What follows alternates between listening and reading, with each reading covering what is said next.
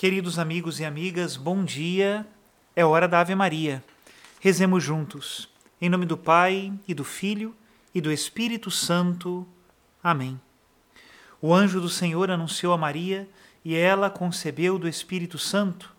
Ave Maria, cheia de graça, o Senhor é convosco. Bendita sois vós entre as mulheres, e bendito é o fruto do vosso ventre, Jesus. Santa Maria, Mãe de Deus, rogai por nós, pecadores, agora e na hora de nossa morte. Amém. Eis aqui a escrava do Senhor, faça-se em mim segundo a vossa palavra. Ave Maria, cheia de graça, o Senhor é convosco. Bendita sois vós entre as mulheres, e bendito é o fruto do vosso ventre, Jesus.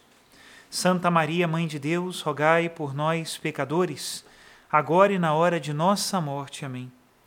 E o Verbo de Deus se fez carne e habitou entre nós Ave Maria, cheia de graça, o Senhor é convosco. Bendita sois vós entre as mulheres, e bendito é o fruto do vosso ventre, Jesus. Santa Maria, Mãe de Deus, rogai por nós, pecadores, agora e na hora de nossa morte. Amém. Rogai por nós, ó Santa Mãe de Deus, para que sejamos dignos das promessas de Cristo. Oremos.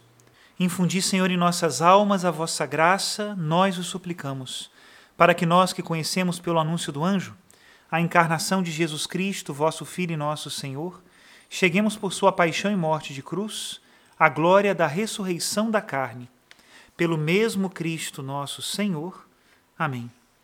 Em nome do Pai, e do Filho e do Espírito Santo. Amém. Queridos irmãos e irmãs, hoje é dia de São João Batista, solenidade na Igreja Católica. Apesar de não ser dia santo de guarda, é sim um dia de grande festa pois a vida e o ministério de São João Batista estão intimamente unidos à vida e ao ministério de nosso Senhor Jesus Cristo. Rezemos juntos a oração do dia de hoje. Ó Deus, que suscitaste São João Batista, a fim de preparar para o Senhor um povo perfeito, concedei à vossa Igreja as alegrias espirituais e dirigi nossos passos no caminho da salvação e da paz.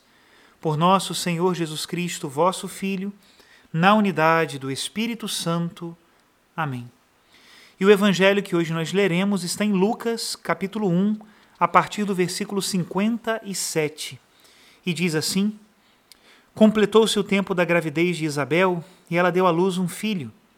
Os vizinhos e parentes ouviram dizer como o Senhor tinha sido misericordioso com Isabel e alegraram-se com ela. No oitavo dia, foram circuncidar o menino e queriam dar-lhe o nome de seu pai, Zacarias. A mãe, porém, disse: Não, ele vai chamar-se João. Os outros disseram: Não existe nenhum parente teu com esse nome? Então fizeram sinais ao pai, perguntando como ele queria que o menino se chamasse.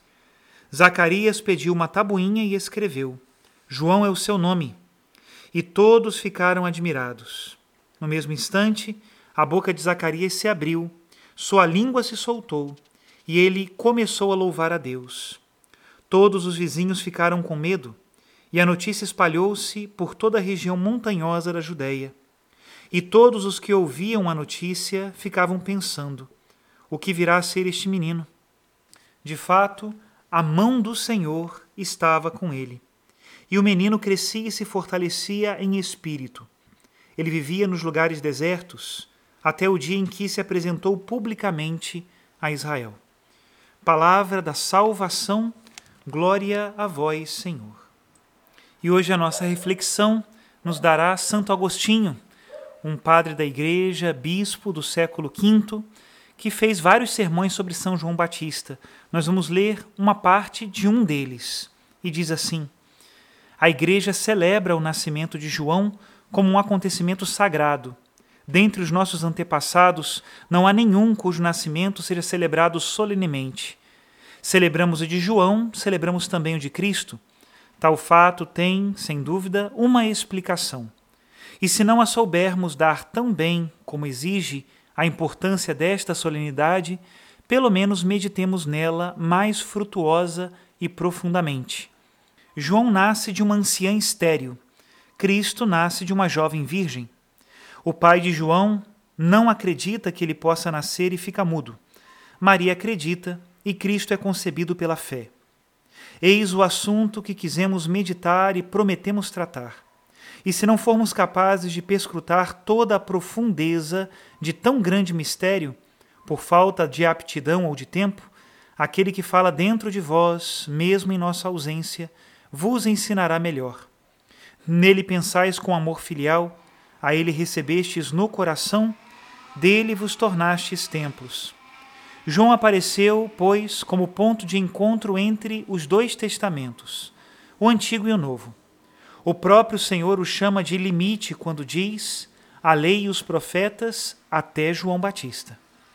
Ele representa o Antigo e anuncia o Novo. Porque representa o Antigo Testamento, nasce de pais idosos. Porque anuncia o Novo, é declarado profeta ainda estando nas entranhas de sua mãe. Na verdade, antes mesmo de nascer, exultou de alegria no ventre materno a chegada de Maria. Antes de nascer já é designado. Revela-se de quem seria o precursor antes de ser visto por ele. Tudo isto são coisas divinas que ultrapassam a limitação humana. Por fim nasce. Recebe o nome e solta-se a língua do Pai. Relacionemos o acontecimento com o simbolismo de todos estes fatos. Zacarias emudece e perde a voz até o nascimento de João, o precursor do Senhor. Só então recupera a voz. Que significa o silêncio de Zacarias? Não seria o sentido da profecia que antes da pregação de Cristo estava, de certo modo, velado, oculto, fechado? Mas com a vinda daquele a quem elas se referiam, tudo se abre e torna-se claro. O fato de Zacarias recuperar a voz no nascimento de João tem o mesmo significado que o rasgar-se o véu do templo quando Cristo morreu na cruz. Se João se anunciasse a si mesmo, Zacarias não abriria a boca. Solta-se a língua porque nasce aquele que é a voz. Com efeito, quando João já anunciava o Senhor, perguntaram-lhe: Quem és tu?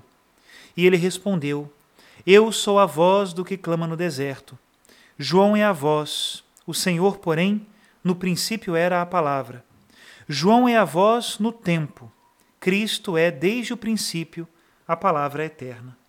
João era a voz, mas o Senhor no princípio era a palavra. João era a voz passageira, Cristo a palavra eterna desde o princípio.